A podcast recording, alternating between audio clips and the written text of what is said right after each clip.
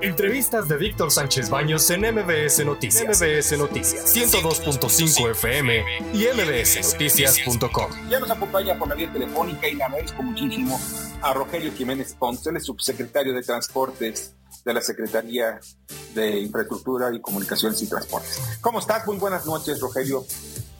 Buenas noches, Héctor, a tus órdenes. Hola, Rogelio. Y, Víctor. Oye, este, Rogelio, este, eh, este eh, pues, decreto, esta, esta modificación para disminuir cuando menos eh, de, de 60 a 50 operaciones el aeropuerto internacional de la Ciudad de México, el Benito Juárez, me imagino que, ¿cuáles son los, los fundamentos que tiene desde el punto de vista técnico?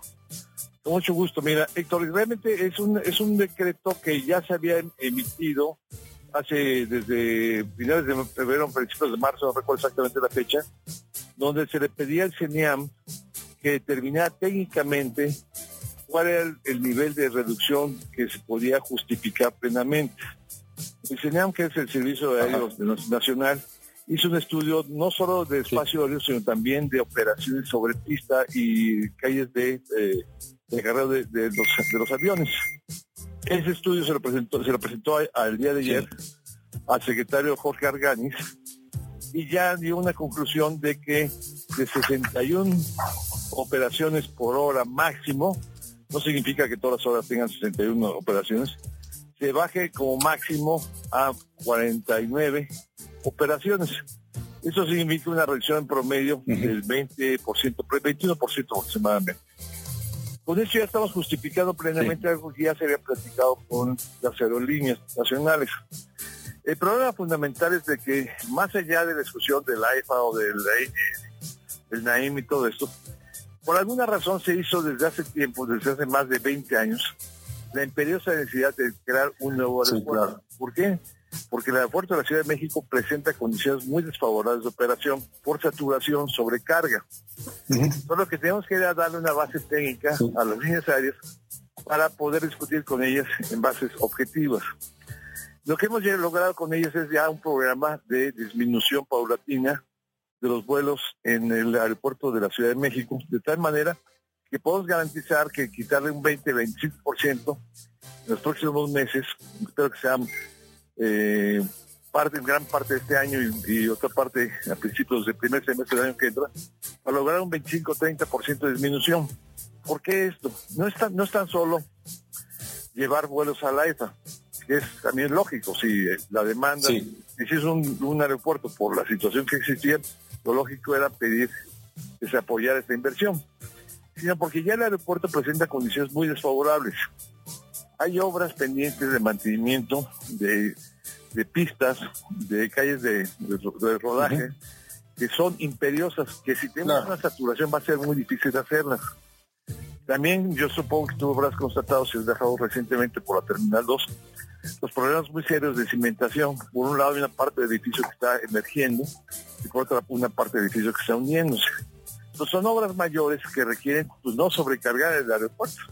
Entonces necesitamos realmente hacer una política concertada con las líneas aéreas irlo sacando. Ese es en cuanto al primer decreto que sacó, que sacó hace ya algunas semanas. Adicionalmente, ese decreto viene un nuevo decreto que establece eh, ya una prohibición, digamos una cancelar la carga aérea al aeropuerto de la Ciudad de México. Esto es, eh, ya no va a haber vuelos de carga, sobre todo que la molestia para la ciudadanía de que son muy ruidosos estos vuelos, muchos en la madrugada o en la noche. De hecho, ya no va a haber, eso, eso sí, se va a ir. Oye, Rogelio. Sí. Sí.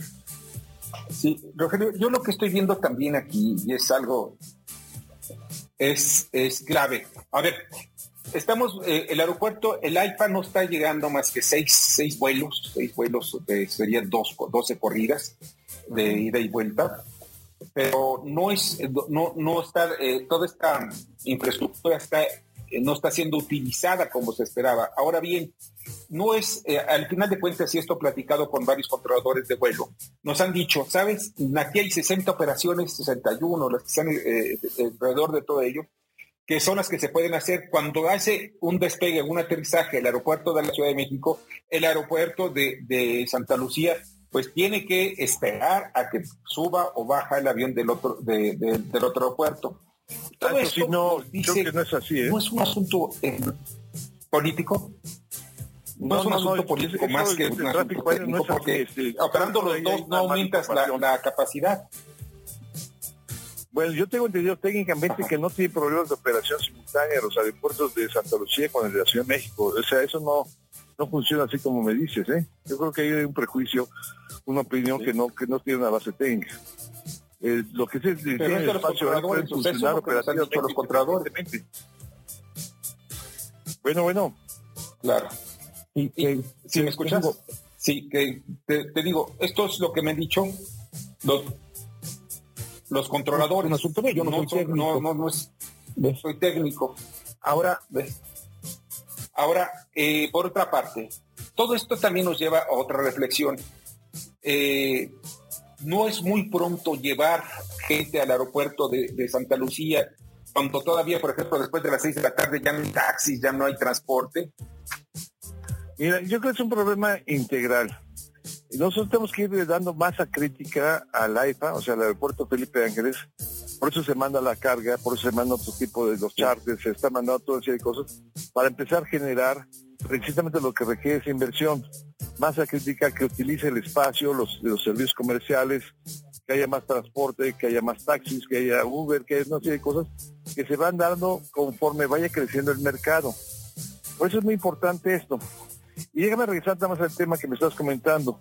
Eh, te platico, la distancia entre ambos aeropuertos es 43 kilómetros. Y te haya dicho esa, que no es posible simultaneidad, pues está completamente equivocado. ¿eh? Hay perfectamente condiciones para hacer simultaneidad. 43 kilómetros es mucha distancia como para permitir despegues y aterrizar simultáneos en, ambos, en ambos aeropuertos. Digo, para que se tome una escala de distancia. Entonces, pues, hay mucho, hay mucho comentario que yo creo que conviene precisar, porque sí técnicamente no están fundados. Ahora, regresando al tema, sí es importante ir generando mercado, ir generando masa crítica, que signifique que la gente ya pueda ir poco a poco, ir trasladando vuelos hacia esta zona. No se da esto de golpe. De hecho, el acuerdo que tenemos con las aerolíneas, de ellos salió. Hay dos temporadas claves, mitad de julio y finales de octubre, para ir lanzando eh, tanto Aeroméxico, Volaris como este Viva, ir lanzando cada uno 10 vuelos eh, inicialmente cada uno en julio y otros este, a finales de octubre para lograr una yo espero que para fin de año tengamos cerca de 100 vuelos ya este, garantizados operando continuamente en el aire diariamente. Entonces por ahí va por ahí va más bueno, pues sí porque sí, claro.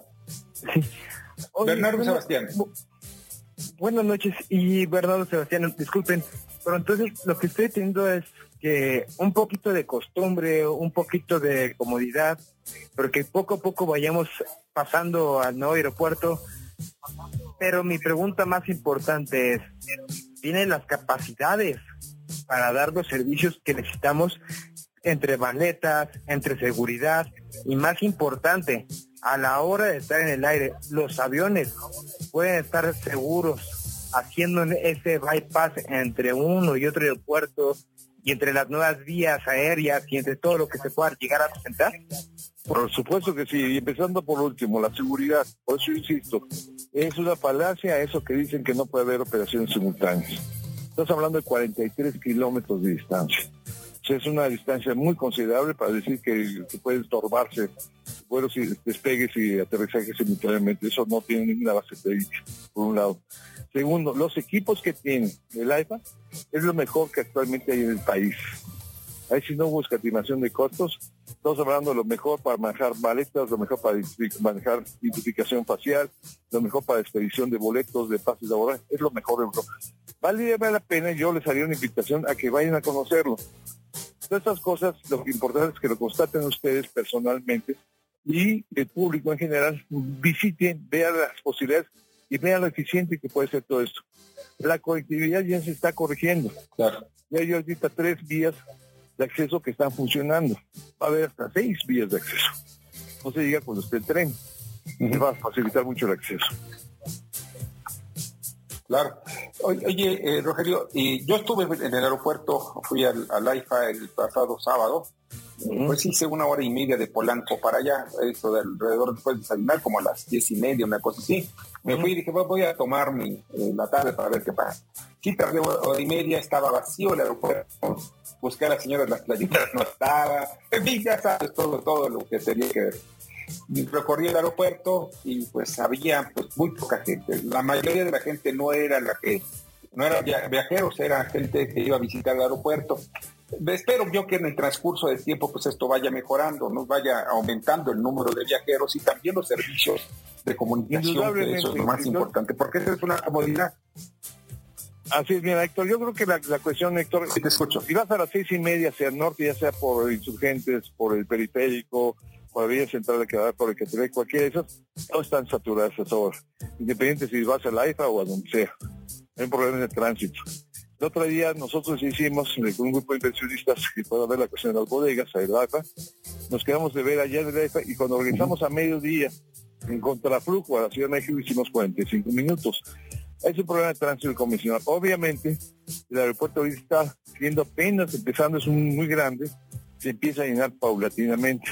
Entonces es una cuestión de generar presente el uso. Claro. Si no le damos masa crítica de uso, pues difícilmente vamos a, tener la razonable cantidad de gente que requiera taxi, Uber, eh, líderes de camiones, en fin. Es, es lo que se tiene que ir promoviendo poco a poco. Nada se presenta de la noche a la mañana.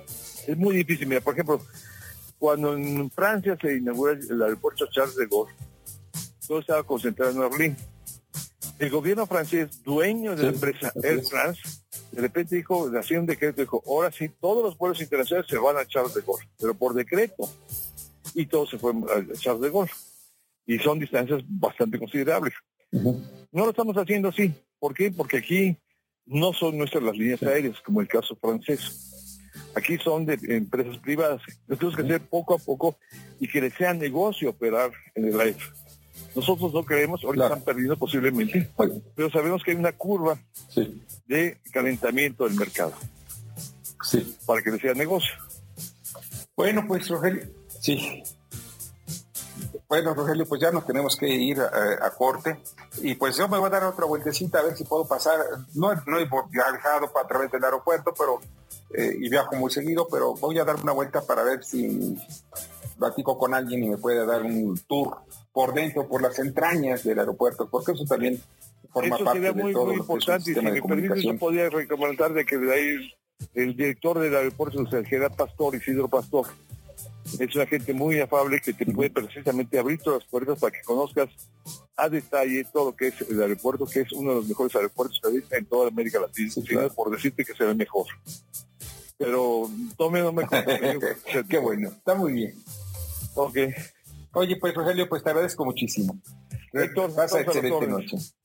Muy amables, hasta luego. Pásalo muy bien, muchas gracias. Hasta luego. Pues miren, pues vamos a ver qué es lo que pasa, porque sí es muy importante conocerlo también por dentro. No lo conozco, lo tengo que conocer. Rogelio Jiménez Pons, subsecretario de Transporte. Escucha a Víctor Sánchez Baños en MBS Noticias. MBS Noticias 102.5 FM y MBSNoticias.com. Lunes a viernes, 9 de la noche, tiempo del centro de México.